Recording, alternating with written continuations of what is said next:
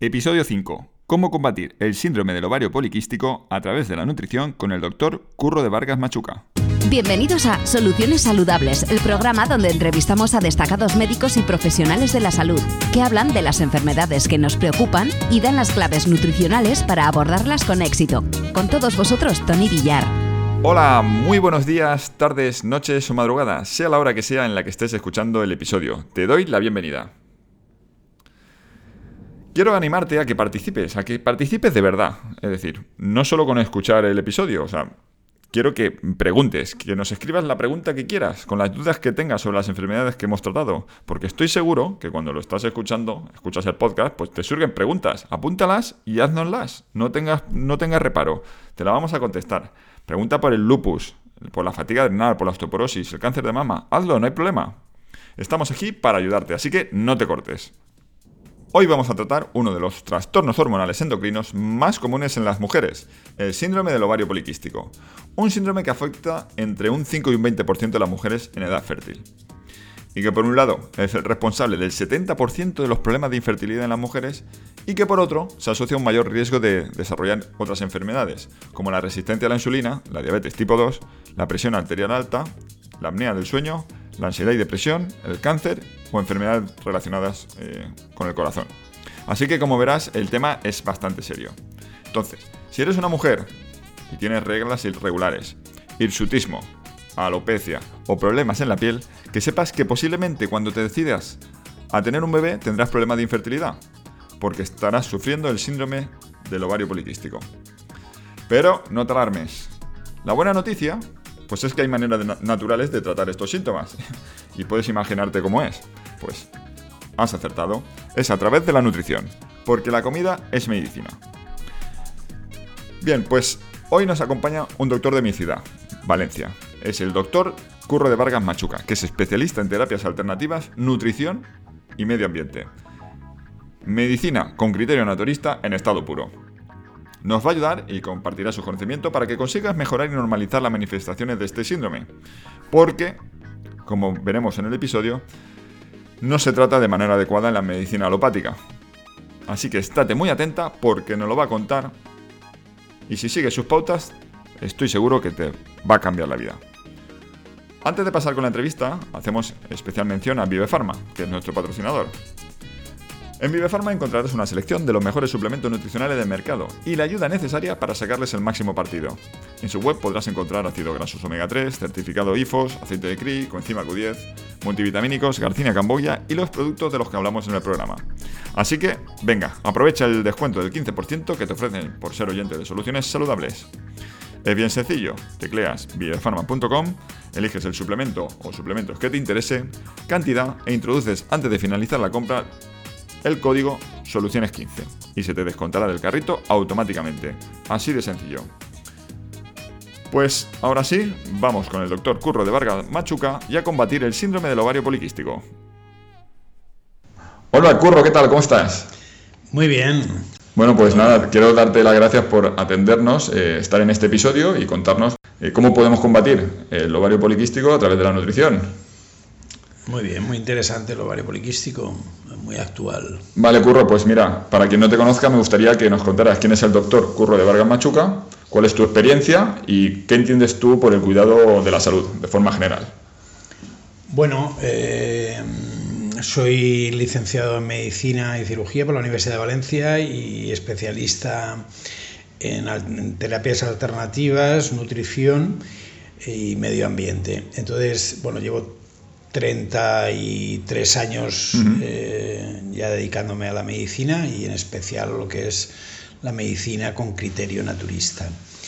En todo este tiempo, eh, pues me da cuenta y de alguna manera se ha ido confirmándolo, pues mis, mis ideas sobre que el tema de la nutrición y la alimentación son fundamentales para mantener la salud. Vale. Bueno, eh, para quien quiera contactar con el doctor Curro de Vargas Machuca, eh, él está en Valencia, tiene el Centro Médico Naturista. Dejaré todos los datos y así aquel que quiera y aquella persona que quiera contactar con él, pues podrá hacerlo. ¿Vale, Curro? Pues ahora sí que nos vamos a ir directo, directamente a la entrevista y hablaremos del ovario poliquístico.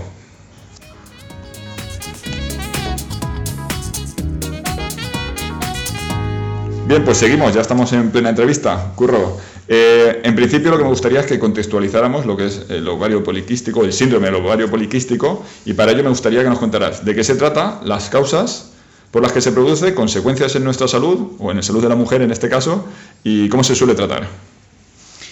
Bien, el, síndrome de, ovario poliquístico, también llamado síndrome de Stein-Leventhal, que es el, señor que de alguna manera lo describió. síndrome eh, no es ninguna enfermedad, ninguna patología establecida, sino son un conjunto de, síntomas que el, clínico de alguna manera observa en, determinados pacientes y que ve que se repite y ese conjunto de síntomas que van agrupados y que aparecen eh, de forma conjunta se le llama síndrome y se le pone el, nombre.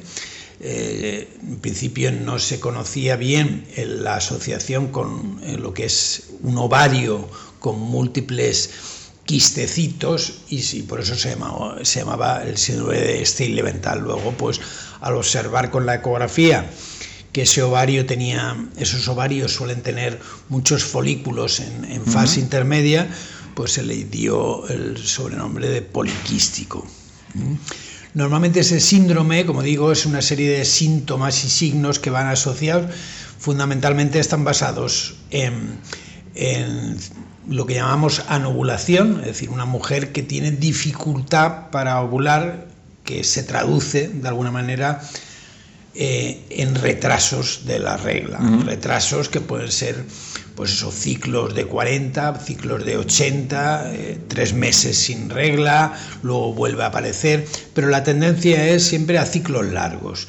Ciclos largos también asociados pues, a, luego a, reglas abundantes y tal. El, caso es que mm, eso genera como que es una dificultad para la ovulación, pero realmente el ovario está produciendo normalmente en este tipo de, síndromes una serie de hormonas mm, eh, de, manera excesiva.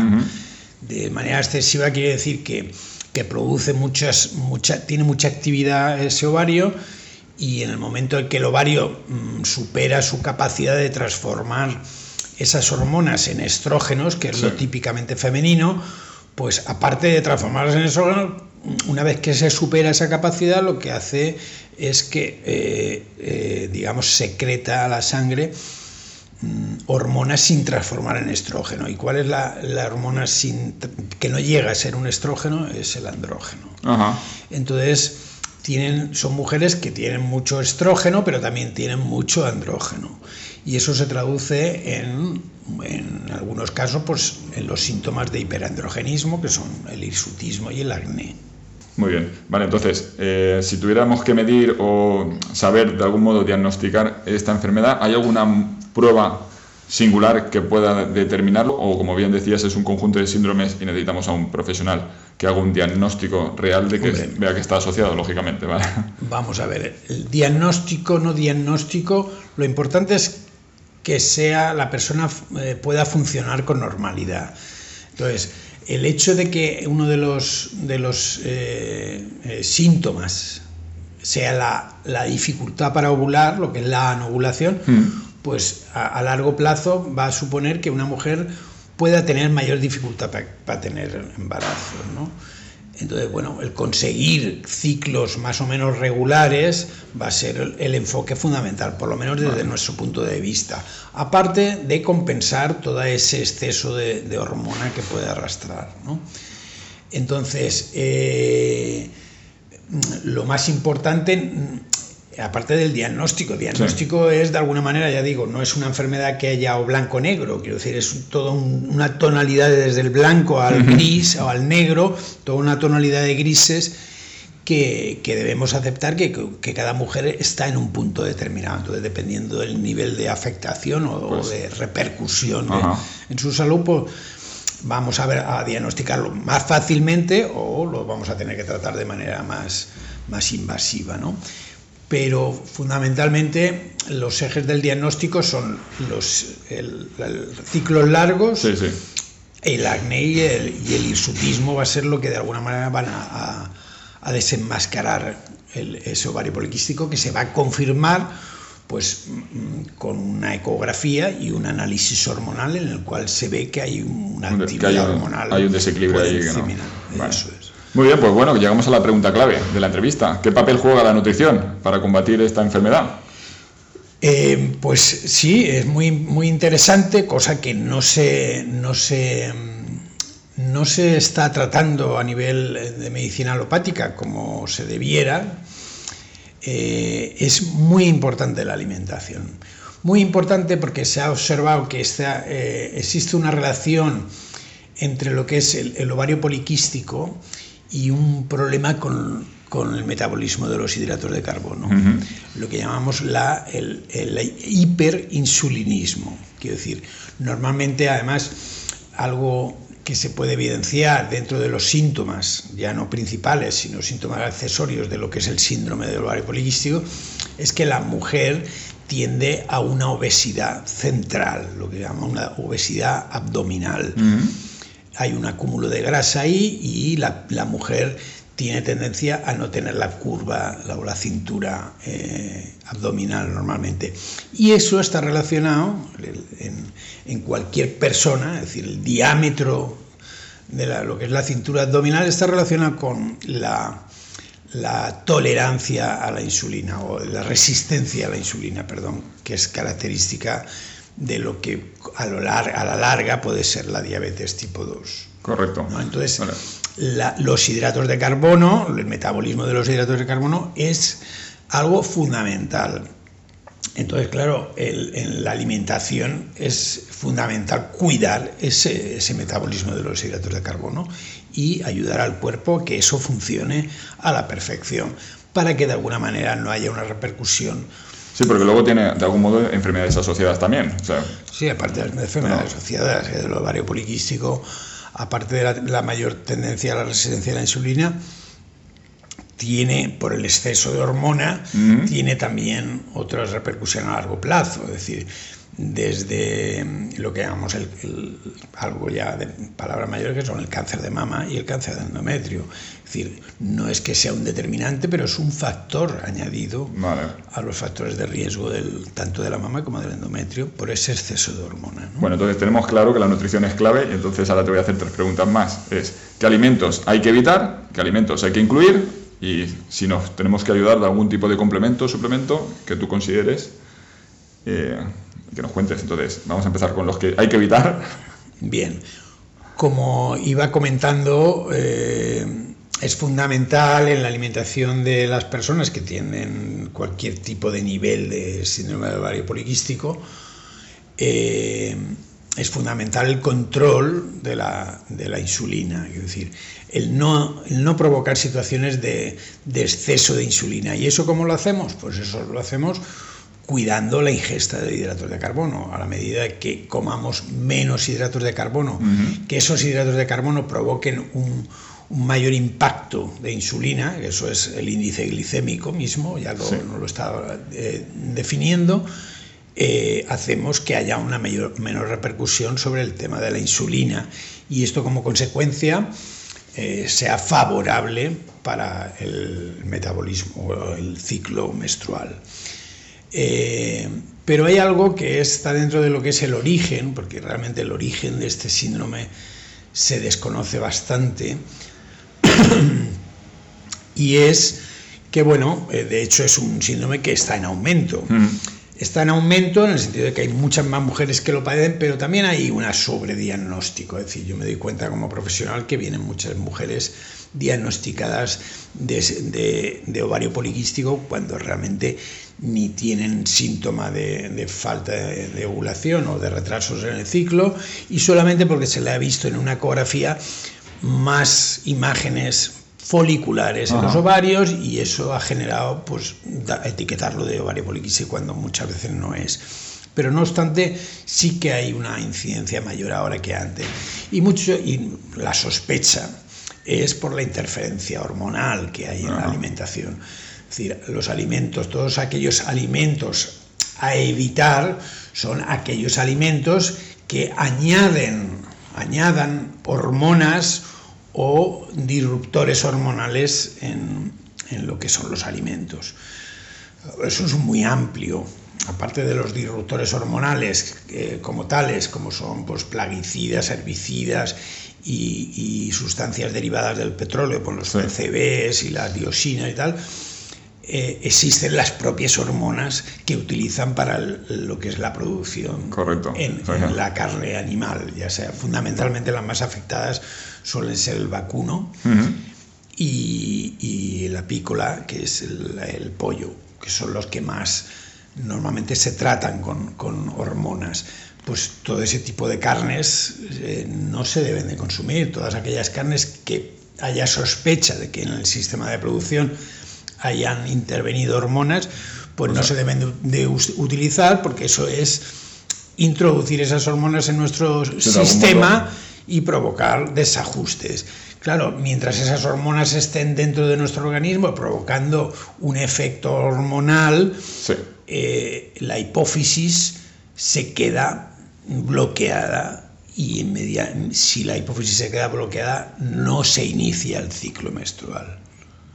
Y entonces no hay estímulo sobre el ovario y no hay ovulación adecuada y tal. Todas esas hormonas hay que eliminarlas totalmente. Y luego otro de los factores importantes, bien dentro de lo que son, eh, ya no como alimentos, sino como pautas de, de, tratamiento o eso, es muy interesante que la función hepática, que es la que es fundamental para el metabolismo hormonal, funcione eh, a la perfección. Es decir, el hígado es un órgano muy sobrado, pero claro, tal como lo vivimos hoy, con el, trabajo que se le da, pues muchas veces trabaja con dificultad. Muy bien, pues está muy bien esta primera pregunta. Vamos a hablar ahora, que sabemos lo que no tenemos que, que, evitar, lo que hay que evitar, y ahora vamos a ver lo que debemos de incluir en la alimentación. Entiendo que si dices que las carnes hay que evitarlas, las que sepamos que en su producción ha habido hormonas, pues lógicamente tiene que ser producto... Todo aquel producto de origen animal debe de ser consumido con, unas, con seguridad de que no ha estado eh, utilizado en la producción, mismo en los huevos. Es decir, unas gallinas que están eh, hormonadas, en los huevos van a haber residuos hormonales. Entonces, todo aquel producto de origen animal, ya sea quesos, eh, leches, eh, eh, carnes de vacunos. Son sospechosos si han sido utilizados. si se utiliza, tiene que estar con un mínimo de seguridad de que, de que es de producción ecológica, sí, de orgánica, que llaman de producción orgánica, y que no han sido tratados con, con hormonas.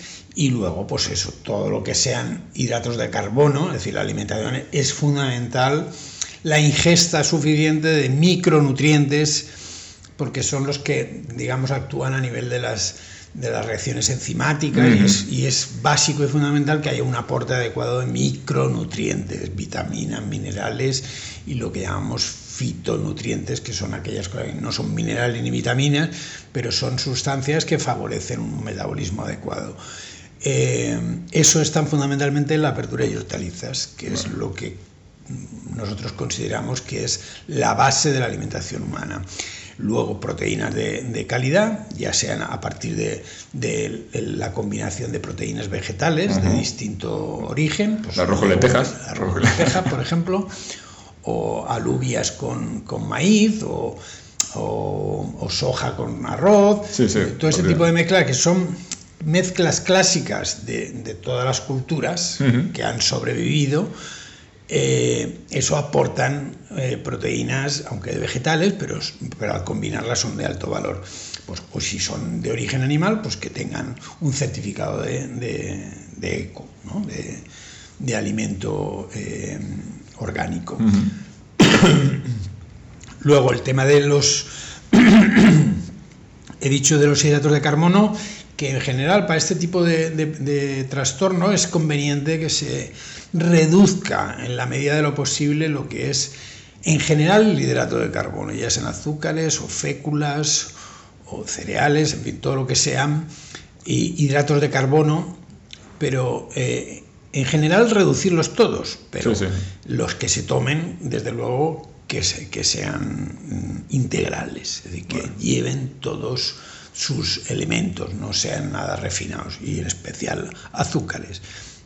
Dentro de lo que son azúcares, todo lo que es la bollería, refrescos y que decía, zumos que se le añaden azúcar, en fin, todo eso hay que vigilarlo y tenerlo controlado porque si no la tendencia del consumo en general está a mucho azúcar, mucho hidrato y, proteínas de, muy mala calidad. Muy mala calidad, que aunque sean animales, son de muy mala calidad. Vale, pues ahora vamos a entrar al tema de los suplementos. Si hay algún suplemento que consideres que puede ser útil para regular y que exista un, equilibrio nutricional, eh, que no sea aportado por, bueno, de forma habitual por la alimentación extra o en algún eh, fitonutriente. Me estabas comentando que hay alguna cosa concreta que sí que consideras tú, bueno, que no des tus, suplementos, si hubiera algunos. Sí, hay. Aparte de lo que es eh, todo, cualquier suplemento que favorezca el metabolismo de los hidratos, desde el cromo hasta cualquier, la canela, en fin, todos estos productos que ayudan a, controlar la, la, hiperglucemia de alguna manera sin, sin echar mano de la insulina y de, y de provocar eh, hiperinsulinemia. Todo este tipo de productos, todo lo que son antioxidantes en general, eh, como protectores de la, salud y tal, pero en especial, como he comentado antes, es muy importante que la, función hepática esté en, buenas condiciones. Entonces hay una serie de alimentos que están muy mal, muy mal, eh, eh, digamos que tienen mala fama en general, que son las crucíferas. Las crucíferas aportan una serie de elementos azufrados, el 3-indolcarbinol y todo y compañía, que ayudan, son una ayuda fundamental para el metabolismo, para que funcione la función hepática, ¿no? para poder eh, glucorono conjugar o, en fin, quiero decir, neutralizar todas aquellas sustancias que para el organismo puedan ser perjudiciales y así poderlas eliminar. Eh, eh, ya te digo, estos alimentos son, están muy, tienen muy mala prensa, pero eh, son alimentos a, reintroducir, pienso yo, y aparte a consumir en cantidades importantes. Son desde los rábanos, los rábanos, los nabos, las coliflores. Eso te iba a preguntar, los alimentos concretos. El brócoli, que sí que se ha puesto muy de moda y que se está utilizando como, como fitonutriente mucho en, preparaciones de productos así, de, de, productos eh, nutricionales, sí. Entonces, este tipo de alimentos es importante a tenerlos, desde la coles de Bruselas O, el repollo típico, salteado, son productos que parece que hayan quedado como para alimentar al ganado y que, y que, realmente han sido base de nuestra alimentación durante mucho tiempo, lo pero es que se han, se han olvidado un poco. Eh, otros, hay, quiero decir, hay, cosas, muchas cosas a tener en cuenta y es, como he dicho antes, para controlar este síndrome es muy importante el conseguir que los ciclos sean eh, más o menos regulares. es una pregunta que te iba a hacer ahora, porque me había venido, es realmente una mujer, los ciclos menstruales deben, deben de ser regulares deben de ser regulares. El hecho de que, de hecho, cuando se descompensa de alguna manera a las mujeres que tienen tendencia a lo que es el ovario poliquístico, pues eh, se retrasan las. ¿Y esa regularidad, esa regularidad tiene que ser mes a mes? ¿O pueden ser dos meses? Digo por desconocimiento porque igual alguien puede... No es conveniente más de ocho semanas sin regla. Quiero decir, eh, yo siempre lo digo, quiero decir, cuando ya pasan tres meses sin regla, la mujer debe de alguna manera eh, ver a ver qué está pasando. Alertarse a ver qué es lo que sí.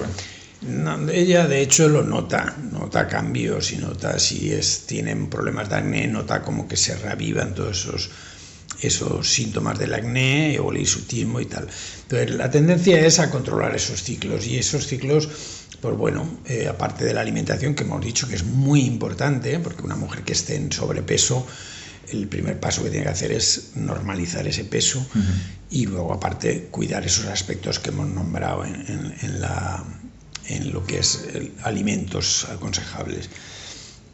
Aparte de eso hay toda una batería de, terapéutica a nivel de, fitoterapia que es interesante, pues desde el Vites agnus castus, eh, la Sereona repens, quiero decir, hay un montón de, plantas que nos pueden ser útil para controlar, hacer que la mujer pueda tener esa normalidad en sus ciclos, que de alguna manera esa normalidad de los ciclos se traduce en una normalidad de la, su fertilidad y una, y una reducción de lo que son los síntomas acompañantes, que son el, el acné o el isutismo. Y eso es lo que de alguna manera a largo plazo le va a dar mejores resultados cosa que desde la medicina oficial pues lo único que se hace es dar antiandrógenos, es decir, antihormonas y, y, hormonas para hacer que esos ciclos sean lamentablemente falsos, pero sean regulares. Que es, realmente es falso, porque son regulares porque le da las hormonas, si no le diera las hormonas... Ya, de algún modo lo que tenemos que intentar, es, que el propio cuerpo, sea capaz de encontrar ese equilibrio, y no hacerlo de forma artificial, porque también el cuerpo deja de fabricar esas hormonas en un momento dado, ¿no? O sea, si la, no, es que no resuelve eso, porque en el momento que deja de tener de llevar ese, esos ciclos artificiales, en el momento que dejas de darle la medicación, la mujer vuelve a la situación inicial y es más interesante cuidar la alimentación que, que, tapar la enfermedad. ¿no? Además que nos ayuda para otras patologías como habías estado comentando. entonces... es mucho más importante porque es más amplio, es una terapéutica más amplia y una solución más, más global que a, a una solución a un síntoma, puede ser el acné o puede ser que no tiene los ciclos regulares, es algo más que eso. Muy bien, pues si te parece vamos a hacer una pequeña pausa y ya volvemos y hacemos una especie de resumen y te pregunto un par de cositas más, ¿vale? Muy bien. Muy bien, Curro, gracias.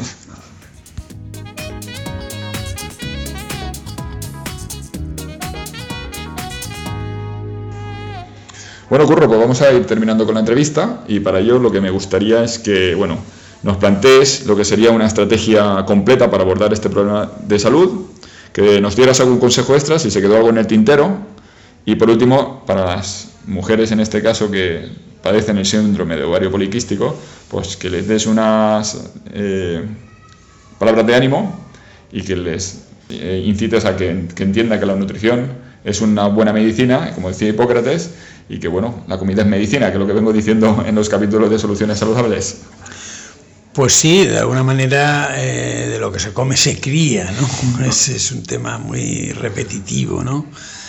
Eh, la alimentación es francamente fundamental y lo he dicho ya con anterioridad, es decir, una mujer con un síndrome poliquístico es fundamental que cuide su nutrición, especialmente en lo que es el hidrato de carbono, pero también en lo que son las grasas, todo lo que sean grasas saturadas, eh, de hidrogenadas, industrializadas y las grasas fundamentalmente de origen animal, pues eso son algo que se debe de, controlar.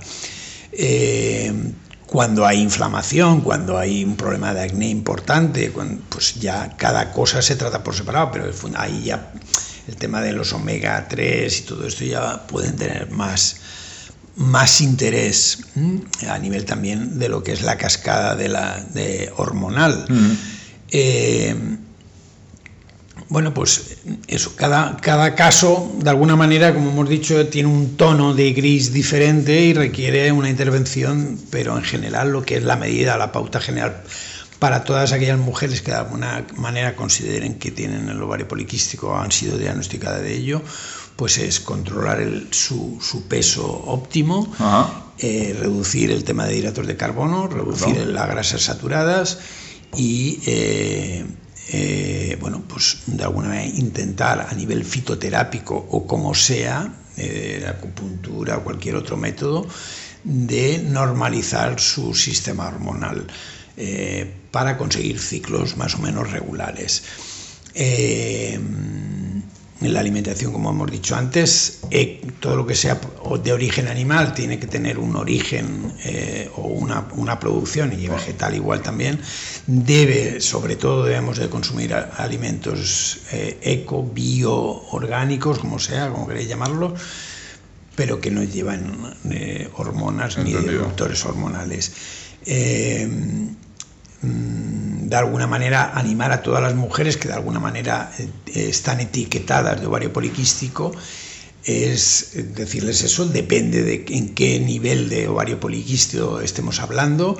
Eh, bueno, pues la, afectación es mayor o menor, pero que es, es, una patología que se puede llegar a, a controlar perfectamente. Quiero decir, y, bueno, eh, la fertilidad se puede recuperar perfectamente y no tener ningún trastorno ni de acné ni de sutismo, por lo menos mm, eh, compensarlo con, con, productos de origen vegetal, pues eso de, por fitoterapia o por medicina ortomolecular y tal. Muy bien. Bueno, pues simplemente por apostillar en ese sentido, decir a, este, estas mujeres que, que, entiendan que con la nutrición va a poder retornar a ese equilibrio que siempre lo ha tenido, tiene que existir, ese equilibrio, que hay que, que evitar los, el tema de los medicamentos, porque una vez, como estaba comentando anteriormente, los medicamentos te hacen, bueno, te solucionan el problema eh, en el momento, pero que a medio y largo plazo... Moment, no, te lo tapan, porque son... son es un parche. Fundamentalmente lo que se gastan para el síndrome de polístico son anovulatorios. Y los anovulatorios no te hacen ovular, sino que te hacen tener una regla eh, más o menos rítmica pero eso no tiene ningún pero significado eso no porque eso es totalmente artificial. Eso, vale. Detrás de eso está el que tú estás dando hormonas y cuando dejas de dar hormonas te viene la regla y luego vuelves otra vez y así. Eso no, no cambia nada. Muy bien, pues nada, con esto que acabamos de decir, pues nada, te agradezco muchísimo que hayas estado en este episodio, espero tenerte en otros, Gracias, no te librarás de mí. Gracias a ti, Tony, por, por difundir este tipo de medicina y que es es mucho más eh, curativa y resolutiva que el, el tapaparches de la medicina oficial. Estoy convencido que con este tipo de difusión convenceremos a la gente a que a partir de, poquito a poco, de, la, base, de la base que ya dijo Hipócrates. Ya llevamos treinta y tantos años y aún cuesta que la gente se dé cuenta. ¿no? Es bueno, fácil. Curro, muchas gracias y hasta Nada, pronto. Un abrazo a todos. Chao. Aquí termina nuestro programa de hoy. Si quieres volver a escuchar el episodio y encontrar todos los recursos y herramientas citados en la entrevista, entra en nuestra web solucionesaludables.com. También puedes seguirnos en iTunes y Twitter. Hasta la próxima. Cuídate.